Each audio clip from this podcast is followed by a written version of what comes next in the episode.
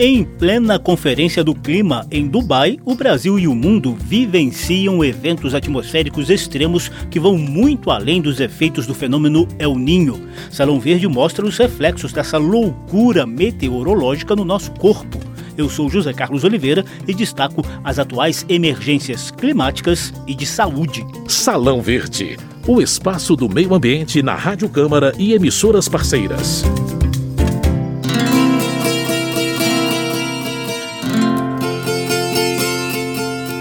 Verão nem chegou e o Brasil já vem registrando recordes nas médias de temperatura dos últimos meses e recorde geral de quase 45 graus em Araçuaí, em Minas Gerais.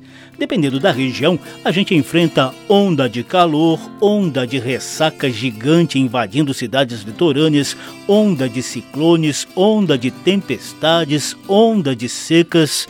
E o pior de tudo é que esse cenário deve continuar. Esse ano, praticamente, nós não tivemos um dia de, de descanso, de ponta a ponta do Brasil, e em função da mudança do clima, somado a processo de degradação profunda do espaço do solo brasileiro através de queimadas e grandes devastações de biodiversidade associados ao fenômeno El Ninho, tem nos trazido, infelizmente, um cenário muito preocupante até meados do ano que vem. Esse é Guilherme Franco Neto, pesquisador da Fiocruz e coordenador do Grupo de Trabalho de Saúde e Meio Ambiente da Abrasco, Associação Brasileira de Saúde Coletiva. O professor Carlos Nobre soltou uma informação de que possivelmente a seca e a onda de calor que vai ocorrer no semiárido brasileiro nos próximos seis meses, ela não tem comparabilidade no passado. Acabamos de fazer uma missão da Fiocruz à Amazônia para visitar ali o delta do Tapajós e observamos que tem pessoas completamente sem acesso a nenhuma política pública em função do seu isolamento pelo fato dos barcos não atingirem os seus territórios por ausência de água nos rios. Temos a previsão de grandes movimentos hidrológicos, especialmente no sul e no sudeste. Ou seja, torna-se uma emergência climática, eu diria imediata, o enfrentamento dessa realidade que está por vir. E isso não são especulações, são informações científicas. Os profissionais de saúde já se acostumaram às emergências das tragédias anunciadas de verão, que infelizmente sempre produzem muitas vítimas de enchentes e de deslizamentos de encostas. Mas agora, as ondas de calor, ondas de ciclones e outras ondas das mudanças climáticas exigem respostas novas e urgentes. Tem muito que fazer e saúde é central no debate de mudanças climáticas. Tem as coisas que são urgentes e é para antes de ontem, porque nós já estamos com pouco tempo para isso, mas tem as outras que se a gente não começar agora, nós não vamos dar resposta. Mas a gente pode fazer muitas coisas para reduzir o impacto em termos de mortalidade, em termos de qualidade de vida das pessoas também, e principalmente dessa população mais vulnerável. Agnes Soares da Silva é diretora do Departamento de Vigilância em Saúde Ambiental do Ministério da Saúde. Esse tom de urgência dominou a audiência pública que a Câmara dos Deputados acabou de promover sobre os reflexos das mudanças climáticas e das ondas de calor na saúde dos brasileiros. Quer mais um exemplo? Ouça Maiara Floss, da Sociedade Brasileira de Medicina de Família e Comunidade. E eu sou uma médica da ponta do SUS que trabalha em Santa Catarina. Atualmente, a mudança climática é a maior ameaça global à saúde. Quem fala isso é o Lancet, maior jornal né, médico e mais antigo também que a gente tem no mundo. É também a nossa maior oportunidade de redefinir os determinantes sociais e ambientais em saúde. Assim. Salão Verde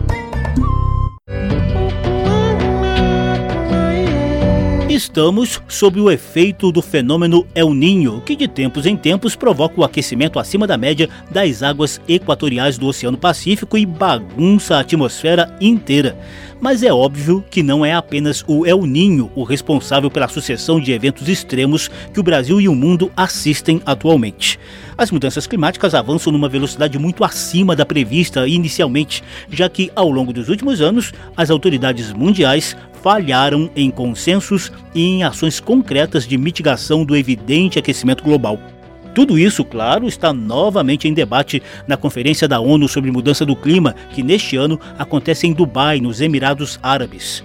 Mayara Floss espera soluções sistêmicas lá na COP28 e também aqui no Brasil. A gente tem que sair do enfoque tradicional, ambiente, comunidade, economia, como se fossem coisas separadas ou coisas até menores, né? E pensar num, num enfoque né, conectado e que se atravessa nesse encontro com a saúde. Se a gente vai fazer uma análise de impacto ambiental, a gente deveria também fazer absolutamente em todas elas uma análise de impacto à saúde, com grandes empreendimentos ou pequenos empreendimentos, não é só as mudanças climáticas, é a mudança do uso da terra, a questão dos agrotóxicos. A gente colocou o mundo, o planeta nesse lugar e agora a gente vai precisar juntos e com as populações vulneráveis e com as populações indígenas e com as populações tradicionais, a gente pensar nos caminhos de saída e de resposta. Novos pactos entre a sociedade estão na mira da coordenadora geral de adaptação à mudança do clima do Ministério do Meio Ambiente, Inamara Melo. Uma ação rápida, de uma ação eficaz, de uma agenda ambiciosa para dar conta de um problema que precisa de um grande pacto social e político para garantir o enfrentamento da crise climática hoje estabelecida, sabendo que o Brasil terá à frente cenários muito preocupantes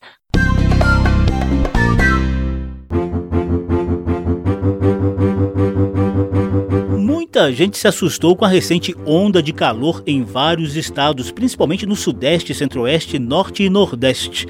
Não é para menos. Nossos corpos não estão preparados para isso, como conta Cristóvão Barcelos, pesquisador do Laboratório de Informação em Saúde da Fiocruz. Relatório do IPCC, bastante dramático, né, que mostra que pessoas que nasceram pós-guerra, digamos, é, e hoje são idosos, estão vivendo suas primeiras ondas de calor. Até fisiologicamente, isso é um risco gigantesco, porque nunca viveram situação semelhante, então toda a fisiologia, todo o metabolismo não está preparado para ondas de calor. Os que nascem agora, se não for tomada medida bastante drástica, vão sofrer ondas de calor ao, ao, ao longo da, de toda a sua vida. E a gente não está falando só de sintomas imediatos de insolação, desidratação, estresse, desânimo, não. A coisa é bem mais grave, como alerta a diretora de Vigilância em Saúde Ambiental do Ministério da Saúde, Agnes Soares da Silva. Se fala muito dos grandes desastres, mas não se pensa muito no que vai acontecendo de exposição crônica e também de repetidas exposições a eventos extremos. Então, assim, as zoonoses, as doenças de transmissão vetorial, elas aumentam com o aumento de temperatura e a gente vê isso. Os transtornos cardiovasculares, então infartos, problemas de AVC e outros, eles estão relacionados. Mais calor, mais dias intensos, mais secos, o sangue fica mais viscoso, tem maior risco de acontecer problemas. Transtornos digestivos, aí eu incluo principalmente as diarreias, mas também outros, oculares, então, por exemplo, pouca gente pensa em transtornos renais, mas a desidratação crônica repetida também tem uma sobrecarga renal. Então, o risco de insuficiência renal crônica ele vai aumentando. Agnes da Silva acrescenta outros riscos do aquecimento global para a gente ficar bem atento quanto a possíveis reflexos na saúde humana em variadas regiões do Brasil. 58% de todas as doenças infecciosas podem ter um impacto nas mudanças climáticas. Para cada 5 graus de aumento de temperatura, você pode ter um aumento de 20% ou mais das diarreias no país. De acordo com a localização dessas queimadas, o que acontece em termos de exposição da população a material particulado fino que causa sérios problemas de saúde e que está relacionado com esses períodos de aumento de temperatura que são esperados que vão acontecer muito mais frequentemente. A Mayara Floss, da Sociedade Brasileira de Medicina de Família e Comunidade, alerta sobre os grupos que merecem maior atenção diante dos eventos extremos de calor. Crianças e idosos, acamados, pacientes com alteração de consciência ou doença mental, lembrando que ondas de calor aumentam a incidência, por exemplo, de suicídio, moradores de rua, pacientes com hipertensão que faz uso de medicações, uh, doença mental, fatores uh, ambientais como não ter acesso ao ar-condicionado e atividades em ambientes externos, atletas, bombeiros, agricultores. Salão Verde, o meio ambiente nos podcasts e nas ondas do rádio programa de hoje trata das emergências climáticas e de saúde que cresceram significativamente nos últimos anos e têm assustado todo mundo. O impacto de tudo isso no nosso dia a dia foi debatido na Comissão de Saúde da Câmara dos Deputados. Os especialistas apresentaram sugestões de medidas emergenciais e também de médio e longo prazo que a gente mostra a partir de agora. A começar pelo governo federal, que trabalha na retomada do Plano Nacional de Adaptação à Mudança do Clima, originalmente lançado em 2016 na gestão de Dilma Rousseff.